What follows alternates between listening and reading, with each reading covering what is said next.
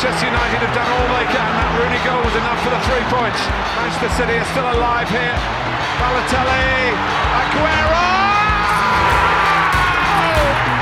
I swear you'll never see anything like this ever again. Assistência de Letra, um podcast de João Gomes da Silva.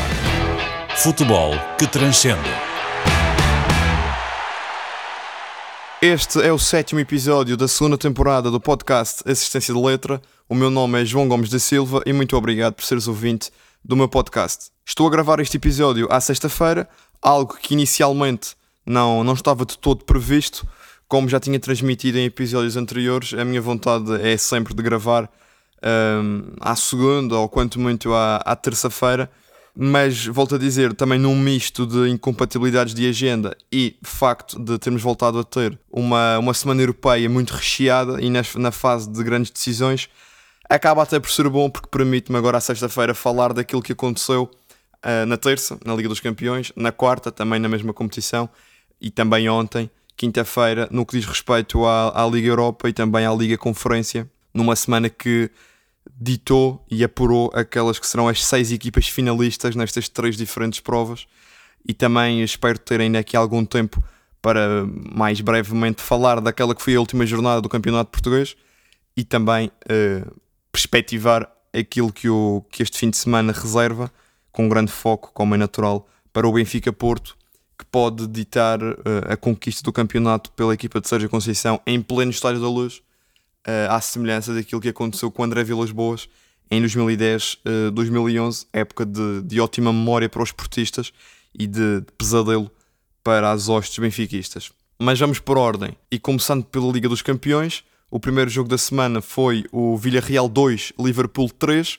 O Liverpool que tinha uma vantagem segura da primeira mão em Anfield, onde tinha vencido por 2 a 0. A equipa de Jurgen Klopp entrou na segunda mão de, de certo modo adormecida. Eu não acompanhei este jogo em direto, pude apenas depois ver alguns resumos e, e, através de alguma imprensa escrita perceber o que sucedeu nesta, nesta segunda mão. Eh, mas de facto, pelo menos a ideia que me fica, e creio que isso para quem acompanhou o jogo em direto terá visto esse fenómeno, foi um Liverpool que entrou em campo adormecido convencido de algum modo que as contas da eliminatória já estavam encerradas. Não que Jurgen Klopp tenha facilitado no, no 11 titular, apresentou aquela que poderá ser considerada a sua melhor equipa. Apenas Luís Dias, acho que chegamos a um consenso de que Luís Dias pertence a essa melhor equipa do Liverpool. Começou no banco, entrou depois ao intervalo e, e é tempo de fazer um, um dos golos dos Reds. Mas fora isso, jogou Diogo Jota e pela dinâmica que tem os tais cinco nomes da frente do Liverpool onde jogam três e a diferença de qualidade mal se nota, acho que podemos considerar de facto que o Liverpool entrou com tudo. O Villarreal também entrou com aquela que é eh, naturalmente a sua melhor equipa ou muito perto disso, sempre com Gerardo Moreno como uma grande referência na frente de ataque e depois com Dani Parejo a ser eh, o pensador da equipa no meio campo, um meio campo também muito bem preenchido com as presenças do outro médio com características mais defensivas, eh, tradicionalmente defensivas, eh, Francis Coquelin, juntamente com Capoe e também Giovanni Lo Celso, com outra liberdade do meio campo para a frente, o antigo jogador do, do Tottenham, que defrontou o Liverpool por diversas vezes na Premier League. Nesta partida, a equipa do Villarreal começou com tudo, consegue ao minuto 3 fazer um golo cedo no encontro, uma jogada extraordinária de combinação no ataque, a forma como a equipa do Villarreal ataca uh, o espaço defensivo do Liverpool e com futebol ao primeiro toque consegue penetrar na área da equipa de Jurgen Klopp e com várias tabelinhas e um jogo muito apoiado e rápido, quase que entra pela balizada dentro com a bola, como muitas vezes se diz na gíria. Uh, e foi Bolaia Dia que fez o 1-0, depois Coquelin aumenta para 2-0 e ao intervalo as contas eram fáceis de fazer, 2 a 0 para o Villarreal, que somados aos 2-0 para o Liverpool da primeira mão, ditavam um empate total na, na eliminatória. Jurgen Klopp, depois ao intervalo, certamente uh, deu alguns gritos à equipa, lançou Luís Dias para o lugar de Diogo Jota. Como é natural, e apesar de, como volto a dizer, não, não vi o jogo em direto, mas uh, também pelo que percebi desses resumos mais alargados que vi, Luís Dias, mais do mesmo, pela, pela capacidade que tem de, de desequilibrar no 1 um para 1 um e de procurar a profundidade como nenhum outro extremo do Liverpool consegue. do ponto de vista também do, do um para um e do, e do partir para cima do adversário. Obviamente que jogadores como Salah ou como Mané têm uma, uma notável capacidade, e até mesmo Diogo Jota, uma notável capacidade de ataque à profundidade, mas não através do, do um para um e do desequilibrar no, no confronto direto com o adversário. Luís Dias consegue fazer isso muito bem e depois aí sim ultrapassar o marcador direto e, e entrar no, no último terço dando desse modo eh, essa tal profundidade que é uma marca inerente ao futebol de clube. Muitas das vezes procurando o espaço com bolas mais longas, e para isso tem Tiago Alcântara, que com, com grande qualidade consegue lançá-las, muitas das vezes forçando através de um para um dos jogadores talentosos que tem e que da mesma, ou melhor, de uma forma diferente, mas com a mesma ideia de, de conquistar essa profundidade da defensiva adversária. E a partir da, desse início de segunda parte, com a entrada de Luís Dias, o Liverpool muda substancialmente e com alguma naturalidade consegue no espaço de pouco mais de 10 minutos faz três golos, Fabinho, Luís Dias e também Mané dá a volta ao jogo e coloca a eliminatória nos três golos de diferença, principalmente a partir do golo de Luís Dias, fica bastante evidente que o Villarreal já não ia ter pernas nem, nem coração eh, para, para ir atrás de novo prejuízo. E portanto acho que o resumo que se pode fazer desta partida é que a equipa de Klopp deu 45 minutos ao adversário para sonhar e não deixa de ser absolutamente notável e estonteante até aquilo que a equipa de, de Unai Emery fez nesta Liga dos Campeões. Os adversários que deixou pelo caminho, Juventus e Bayern, e cai aos pés do Liverpool, mas com toda a dignidade e durante 45 minutos foi claramente a melhor equipa no jogo, consegue fazer o tal 2-0 que empata a eliminatória e põe em sentido um, a, a, equipa, esta equipa fabulosa do técnico germânico que apanhou um susto ao intervalo, acredito. Na segunda parte imperou mais lógica, uh, imperou a lei do mais forte e imperou acima de tudo a capacidade que o Liverpool teve de entrar na segunda parte, ao contrário da forma como entrou na primeira, sendo uh, muito mais respeitador daquela que é a sua intensidade, das suas referências de pressão, da forma como luta pelas bolas uh, até à morte, quase com uma agressividade incrível no momento da perda, o tal gegenpressing que venho aqui a falar, que é uma marca de Klopp, já no Dortmund assim o era, um meio campo sempre muito disponível fisicamente para responder à perda e depois acompanhado pelos outros intervenientes, claro que o foco aqui é, é mais eh, dado ao meio campo, porque de facto quem tem Fabinho, Tiago Alcântara e Nabi Keita e depois se precisa de recorrer ao banco ainda tem alguns jogadores como Anderson ou como James Milner, tem aqui de facto armas para pressionar e contra-pressionar com grande eficácia. Passou o favorito, no fundo, não há muito mais a dizer em relação a este Villarreal-Liverpool, o Villarreal cai de pé, mas avança para a final com toda a naturalidade a equipa de Jurgen Klopp. Outra partida das meias finais que teve lugar na quarta-feira, aconteceu aquilo que já se estava à espera. O Real Madrid vinha de uma desvantagem mínima, o Man City podia ter fechado a eliminatória por diversas vezes no jogo do Etihad e foi ao Bernabéu ser eliminado pelo Real Madrid num jogo onde aconteceu o Real Madrid. O City dominou a partida do início ao fim, ou pelo menos do início até aos 80, 85 minutos teve mais do que ocasiões para fechar as contas. Uma partida onde salta à vista a exibição de Bernardo Silva, de facto encheu o campo todo com uma qualidade inacreditável no passe, também toda a disponibilidade física que entrega ao meio campo do City na organização de bola, na forma como chega uh, perto da área adversária. O lance do golo é uma arrancada muito boa pelo corredor central, onde depois Bernardo tem o discernimento e a clarividência, até diria, de esperar pela chegada de várias opções, engana completamente a defesa do Real Madrid, que também é apanhada em contragolpe e depois descobre uh, Riyad Mahrez, que com o remate ao primeiro posto faz o, faz o 1-0. A partir daí, o City cresceu ainda mais no jogo, porque tem depois duas oportunidades com a entrada de Jack Grealish, que entra muito bem no encontro. Tem duas oportunidades para matar o jogo e a eliminatória. Não o consegue fazer. Um, um dos lances é, é, um corte fantástico, pensou do Ferland Mandy em cima da linha. Depois o Phil Foden não acredita que a jogada ainda estava viva e não se faz a recarga perdem-se essas duas boas ocasiões. Jack Grealish é, é, de facto um jogador diferenciado. É pena porque com tantos craques, não, quer dizer, o City não pode jogar com, com 15 jogadores de início, só pode jogar com 11. E Jack Grealish muitas das vezes é, é talvez o, o, maior craque que é, que é sacrificado e que não é, não é parte desse, desse 11 base do City, onde há Bernardo Silva, onde há De Bruyne no meio campo. Uh, onde há Marres, Foden, uh, o próprio Sterling também começou no banco. Gundogan também entra muito bem na partida, naqueles primeiros 15 minutos depois da sua entrada, antes do, dos gols do Real. E portanto foi um domínio total do Man City até esses 85 minutos, com Bernardo Silva a encher o campo e a ser claramente a figura maior. Só que Carlo Ancelotti tem sempre qualquer coisa na manga para lançar na partida.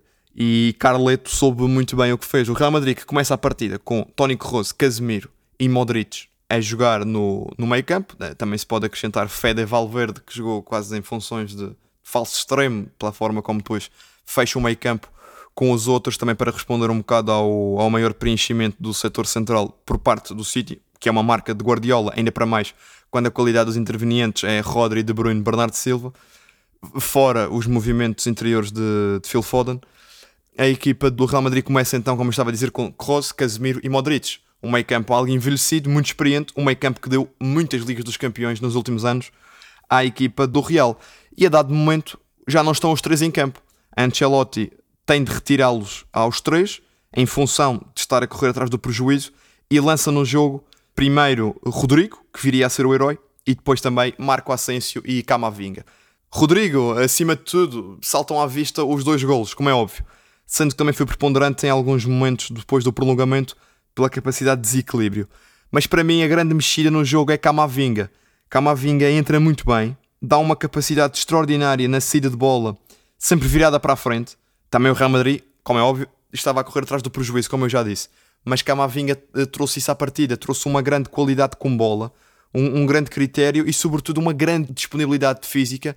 Primeiro, naquela reta final, onde o Real Madrid tinha de correr para a frente, mas o City também, em resposta, obrigava a que o Real Madrid corresse para trás, a andar constantemente uh, atrás da bola, porque tinha de fazer golos e, e sem ter bola é, é, impossível marcar golos. E a entrada do, do jovem francês trouxe isso à, à equipa do Real, trouxe uma grande capacidade também de circular uh, e trouxe uma intensidade diferente que, como é óbvio, fruto da idade, mas também do desgaste do jogo, Modric e Toni Kroos, por exemplo, já não estavam a conseguir acrescentar à partida. Depois foi o que tudo vimos, no espaço de 90 segundos, Rodrigo faz dois golos. Aconteceu o Real Madrid, volto a dizê-lo. É, esta equipa do Real tem de facto uma capacidade fantástica de, fazer remontadas e de, de, ir atrás do impossível. E acho que isso também muito se deve nesta temporada a Carlo Ancelotti, que é um treinador que sabe sempre muito bem arrumar a casa e tirar o, o partido de, de todos os seus jogadores, algo que é difícil quando uh, há muitos egos no balneário, coisa que sempre houve e sempre haverá num, num Real que se faz sobretudo de galácticos e de grandes jogadores que valem muitos milhões, fazem grandes transferências e têm sempre um valor mediático uh, muito grande. Ancelotti acho que tem um mérito uh, extraordinário de conseguir encontrar o equilíbrio entre todos esses cegos e de conseguir espremer ao máximo o sumo de cada um, aproveitando depois o valor coletivo, como é óbvio, e conseguindo uh, alicerçar sobre esses valores individuais um valor coletivo que é notório e que só esse valor, em comunhão com Santiago Bernabéu, que empurrou a equipa verdadeiramente, consegue, só assim que se conseguem estas remontadas estes resultados históricos com dois golos em cima do apito final. Depois no prolongamento, Rubem Dias fez uma mais neirada, penalti para o Real e quem mais se não ele, Karim Benzema tinha de picar o ponto, faz mais um gol, já tinha estado na assistência para o primeiro gol de Rodrigo e confirmou a passagem do Real Madrid, que a partir daí o jogo acabou, o City não conseguiu fazer mais nada, o Real geriu muito bem a partida seja também, e faz parte, algum tempo que foi queimando com substituições e com reposições de bola, algumas lesões, algumas sérias pelo cansaço, alguma fadiga, como no caso da Adriano Militão, outras nem tanto, acredito, mas conseguiu uh, sempre ter o controle do prolongamento, o controle do jogo após o terceiro gol, e aí mais uma vez sobressaiu Eduardo Camavinga, o City não conseguiu fazer uh, mais nada, já estava também muito despido daquelas que, que eram algumas das suas eh, figuras importantes para a forma de jogar da equipa, Gabriel Jesus e principalmente De Bruyne, já tinham saído. E por exemplo Raheem Sterling entrou e aos 99 minutos já no início do prolongamento entrou Sterling e não acrescentou absolutamente nada, jogo para esquecer do camisola 7 dos, dos Citizens. E portanto vamos ter em Paris após uh, precisamente esse gol de Karim Benzema, o francês que reservou ao Real Madrid uma viagem e um lugar na final de Paris, vamos ter um Real Madrid-Liverpool, onde eu continuo a dizer que o Liverpool terá de ser considerado favorito. Uh, a partir das meias finais eu identifiquei isso, disse que Liverpool e City seriam os finalistas naturais, nunca descartando, lembro-me de dizer na altura, o estatuto de underdog do Villarreal e a capacidade de transcendência da equipa de Unai Emery nestas competições mas também o estatuto do Real Madrid e a qualidade, como é óbvio. Não se conseguem estas coisas sem qualidade. Qualidade dos jogadores e qualidade, muito em particular, do treinador, pela forma como o Real Madrid tem dado a volta a contextos desfavoráveis nesta edição da Liga dos Campeões. Vou manter esse meu, esse meu prognóstico de que o Liverpool é ligeiramente favorito, mas acho que é uma final tripla. Gostava honestamente que Klopp voltasse a vencer, que se vingasse daquela final de Kiev onde uh, Loris Karius, antes da contratação de, de Alison Becker, guarda-redes era Karius, e teve um, uma, uma noite uh, para esquecer em solo ucraniano, onde entregou a final ao Real Madrid. Acho que o Real Madrid tem, tem hoje um, uma qualidade diferente. Havia Ronaldo na altura, havia Bale num grande momento também. O meio era o mesmo, mas mais jovem. Havia outras referências como Sérgio Ramos. Havia Marcelo numa outra fase da equipa. Havia Marcelo numa outra fase da, da carreira. E a equipa, sim, era toda ela diferente, mas mantém a qualidade. São reais Madrids diferentes, mas não só pelo estatuto, mas pela qualidade, porque também há muita qualidade hoje que não havia na altura e com perfis diferentes é sempre um candidato crónico. Vamos ver o que é que sai dessa final. Eh, será certamente um grande jogo de futebol. Acho que o Liverpool é muito pouco, mas ligeiramente favorito. Espero que ganhe a equipa de Klopp. Em termos de Liga Europa, a Eintracht de Frankfurt, West Ham, a equipa alemã tinha eh, construído uma vantagem de 2-1 na primeira mão e confirmou depois na, na recepção na Commerzbank Arena com uma vitória por 1-0 frente aos ingleses, gol de Santos Borré, jogador eh, colombiano, que jogou durante muitos anos na Argentina. Eu tinha perspectivado um West Ham ligeiramente favorito e acabo por manter eh, a minha ideia. a expulsão de Aaron Cresswell ainda no, por aí no primeiro quarto de hora, aos 16, 17 minutos, eu ainda havia um bocado deste jogo. Estava mais interessado no jogo de Mourinho e também no do Rangers. Uh, mas o West Ham com 10 e depois sofrendo o golo não conseguiu reagir. A equipa de David Moyes, que está, que está a fazer um trabalho uh, ótimo na equipa londrina, tem vários talentos e jogadores de seleção, e é só escolher, desde Kufal e Soucek da República Checa, a Declan Rice da seleção inglesa, tem aqui várias referências individuais e também um plantel com uma grande valia pelo coletivo. Cai por terra o sonho do eterno Mark Noble de conquistar uma competição europeia ao comando do, do seu West Ham, do amor da sua vida, os Hammers. Tem alguma pena nisso, mas também, por, por outro lado, há que sobresser o trabalho de Oliver Glasner, técnico austríaco que está a demonstrar todo o seu valor. Mais uma partida muito boa de Filip Kostic, que é, na minha ótica, talvez o, o grande jogador desta equipa. E, e, depois também Santos Borré vai fazendo sobre os seus golos. Tem outras referências e jogadores muito experientes como Sebastian Rode, Kevin Trapp, Kamada também, um jogador japonês. É, é um plantel completo. Gonçalo Paciência entrou na reta final e acho que o Frankfurt coloca-se em, em numa posição ótima para poder uh, sonhar, estar na final, já, já é uma posição ótima por natureza, mas acho que de facto é um percurso muito elogiável e, e, de dar valor àquilo que esta equipa do Frankfurt fez nas provas europeias. Já tinha ameaçado em anos anteriores, tinha andado por ali, na época de Bruno Lage é o Frankfurt que elimina uh, o Benfica, depois uh, fica-se pela meia final. Creio que na altura perdeu, já não me recordo para quem, mas penso para uma equipa inglesa. Acho que isso foi no ano que a final foi Arsenal-Chelsea, vencida pelo Chelsea de Sarri. Eh, terá perdido o Frankfurt, uh, creio que foi com o Chelsea. Até tenho ideia de ver um, um gol de Jovic em Stamford Bridge ou alguma coisa assim parecida, mas já estou a dispersar um bocadinho. Portanto, Frankfurt na final, com alguma justiça, a expulsão na segunda mão a condicionar muito a equipa de Londres. A outra meia final, fiquei extremamente feliz por ver o Rangers de Giovanni Van Bronckhorst a avançar para a final, um clube que, que teve uma, uma despromoção administrativa até ao ao degrau zero do, do futebol escocês, foi subindo a pulso, foi também em virtude da grande massa associativa que tem, foi conquistando, reconquistando esse seu espaço no futebol escocês. E ontem acho que é um grande exemplo de, de como os estádios muitas vezes ganham jogos. Num jogo que foi apitado por Arthur Soares Dias, a equipa escocesa completamente empurrada por um Ibrox Stadium, uh, a empurrar a equipa para a final da Liga Europa consegue em 25 minutos uh, fabulosos fazer dois golos. James Tavernier, o, o do costume, uh, e depois Glenn Camara fazem o 2-0. O Leipzig ainda reduz, empatando a eliminatória 2-2, uma vez que na primeira mão o Leipzig tinha vencido pela margem mínima. E depois na reta final é John Landstrom, um jogador que já agora fica a nota, passou pelo Oxford United, que é uma equipa pela qual eu tenho um carinho especial, fica para outro episódio uh, a explicação do, do porquê disso mas é John Landstrom que marca esse gol que permite ao Rangers chegar à, à final da Liga Europa, onde vai encontrar o Frankfurt, que gostava genuinamente que a equipa escocesa vencesse. É um clube pelo qual tenho uma grande, uma grande simpatia. Tem jogadores pelos quais eu tenho também um grande apreço, como Ryan Kent, farto-me de, de, falar dele, o próprio John Landstrom, também alguns jogadores que, por exemplo, eh, Aaron Ramsey está no banco, mas em particular também um jogador que está lesionado e que não tem dado o seu contributo. Alfredo Morelos, que já estava de fora desde a altura em que o Rangers defrontou, eh, defrontou o Braga até chegar a esta fase. tem sido uma ausência, mas a equipa tem sabido muito bem dar a volta a essa adversidade que é de facto não, não poder contar com o seu goleador habitual, mas depois tem outros jogadores que acrescentam ofensivamente. O Leipzig tem claramente melhor equipa do que o Rangers, isso é bastante óbvio. Desde Kevin Campbell a Nkunku, que marcou um gol outra vez, Danny Olmo, Campbell, André Silva que entrou, Forsberg que ficou no banco, Sosbolai um, também entrou. A equipa de Domenico Tedesco tem excelentes referências individuais, tem um coletivo muito forte também. Uh, é, é, um projeto da Red Bull cheio de dinheiro e, por inerência, de qualidade.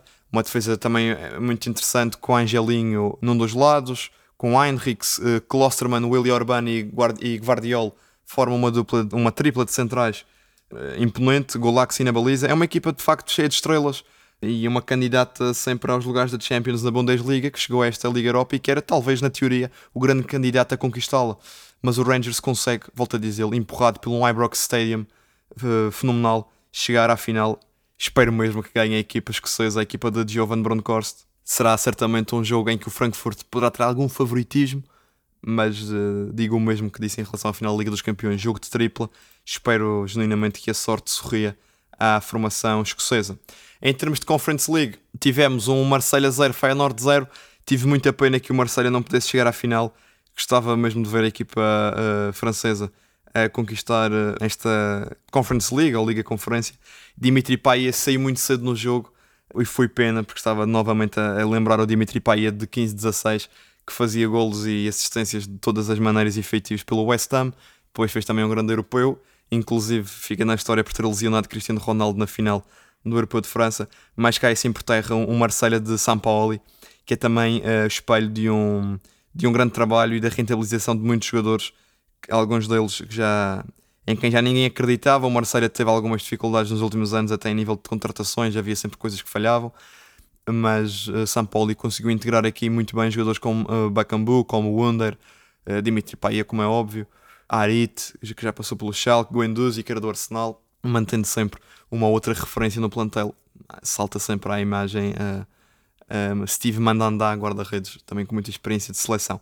E noutra partida, Mourinho qualificou-se para a final, bateu o Leicester por 1-0, somando ao empate no King Power Stadium, dá 2-1, gol de Tammy Abraham, segue em frente a Roma. Fico também muito contente, gostava que.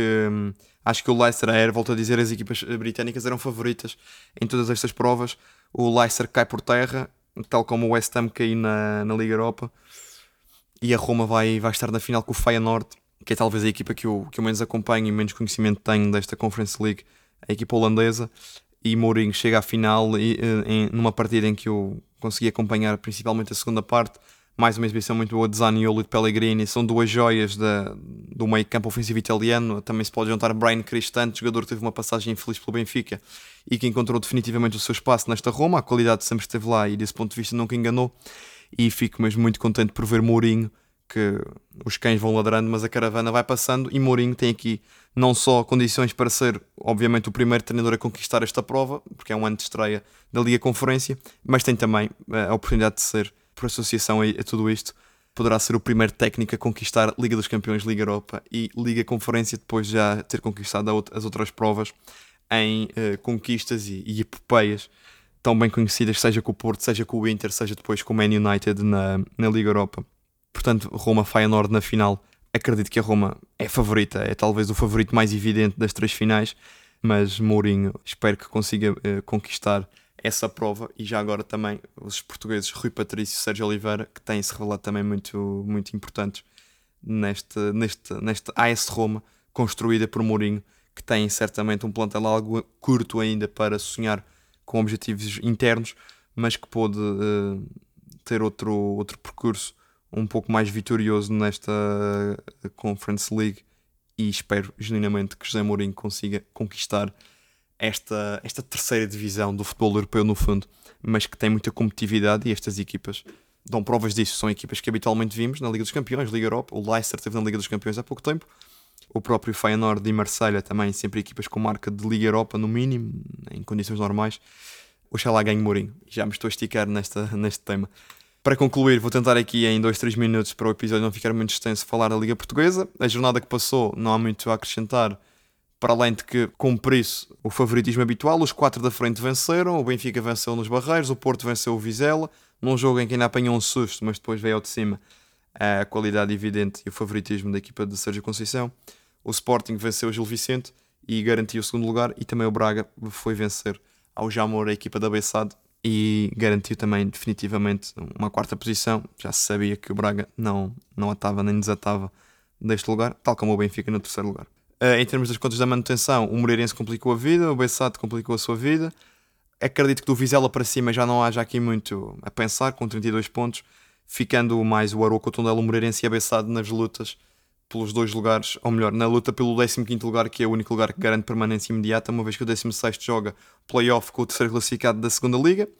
O Moreirense uh, e o Belenenses estão, neste momento, em posição de descida direta em 17 e 18 lugar, respectivamente. Pelo calendário que falta, parece-me que será muito complicado para estas duas equipas respirarem. O, o tem agora um confronto muito importante com o Famalicão, uh, que é um adversário que também já me parece estar seguro, mas ainda está ali na, no 13 lugar e o Moreirense, vimos Ricardo Sapinto extremamente frustrado, tem uma deslocação muito complicada ao terreno do, do Estoril Praia e depois fecha o campeonato em casa com o Vizela, numa partida onde o Vizela até já pode estar apurado porque recebe o Marítimo agora e pode fechar as suas contas, mas pelo momento parece-me que o Moreirense é a equipa ou melhor, se eu tivesse que escolher uma equipa em que, em que, eu, que eu acho que vai descer mesmo, apesar do Bessade estar em 18 e o Moreirense em 17, parece-me que é a equipa de Moreira de Cónigos por todo o descontrole emocional que temos visto, personificado principalmente em Ricardo Sapinto, não antevejo coisa boa para a equipa de, de Moreira de Cónegos, que estava estabelecida na Primeira Liga já aqui há quase 10 anos,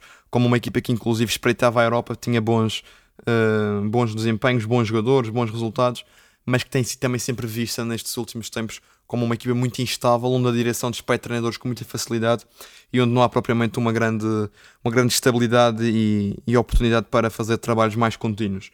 Em relação à jornada que falta, e para terminar muito rapidamente o episódio, porque já, já está algo extenso, o Porto tem, tem a oportunidade de ser campeão no Estádio da Luz, o Benfica terá de, de se agarrar uh, à vontade inerente de impedir que isso aconteça. Só uma vitória do Benfica impede a festa do Porto no Estádio da Luz.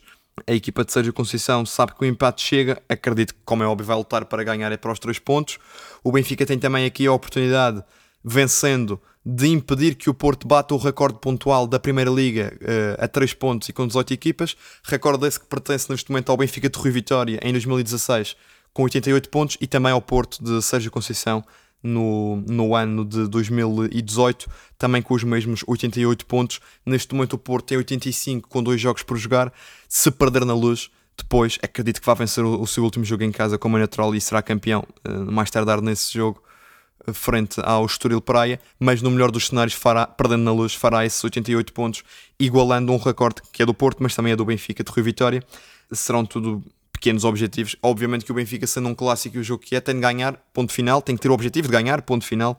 É sempre essa a vontade da equipa de, dos encarnados, mas em particular impedir a festa do Porto, tal como aconteceu em 2011, em pleno relevado da luz, e também, já agora, impedir esse recorde de que o Porto poderá fazer, no melhor dos cenários, 91 pontos no campeonato e, e deixar que, que, esse recorde pontual permaneça como está, sendo do Benfica, sendo do Porto Sérgio Conceição e podendo então ser igualado por Sérgio Conceição, mas não ultrapassado nesta época 21-22. O Sporting uh, vai se deslocar o terreno do Portimonense, tem de fazer a sua parte, mas naturalmente que se o Porto não for campeão nesta jornada, acredito que o Benfica de algum modo possa crescer um pouco e com essa vontade de impedir a festa dos dragões mas uh, o empate serve para o Porto, portanto há de facto uma probabilidade acrescida de, de termos campeão já neste fim de semana. Se isso não acontecer, se o Benfica vencer e o Sporting também vencer, não tenho dúvidas nenhumas de que depois o Porto confirmará na última jornada essa vitória no campeonato uh, 2021-2022. Fica o compromisso no próximo episódio com um bocadinho mais de calma, ir também às contas da segunda liga que são interessantes de fazer numa altura em que tanto Rio Ave como Casa Pia e Chaves dependem somente de si próprios para subir de divisão, são contas interessantes de acompanhar e no próximo episódio ficará a faltar apenas uma jornada, portanto uh, teremos aqui algo mais de concreto também para falar em relação à segunda liga e também com um pouco mais calma, uh, consoante aquilo que for o desfecho do fim de semana, falar um bocadinho do Porto campeão, que se não for nesta semana será na próxima, e daquelas que poderão ser ainda as contas restantes da manutenção que estão ao rubro e que serão uh, interessantes de, de acompanhar. Este foi o sétimo episódio da segunda temporada do podcast Assistência de Letra. O meu nome é João Gomes da Silva. volto a agradecer a preferência pelo meu podcast. Cumprimentos e até ao próximo episódio. Manchester United have done all they can. That Rooney goal was enough for the three points. Manchester City are still alive here. Balotelli, Aguero!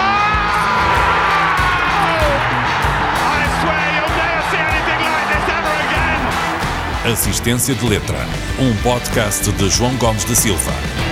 Futebol que transcende.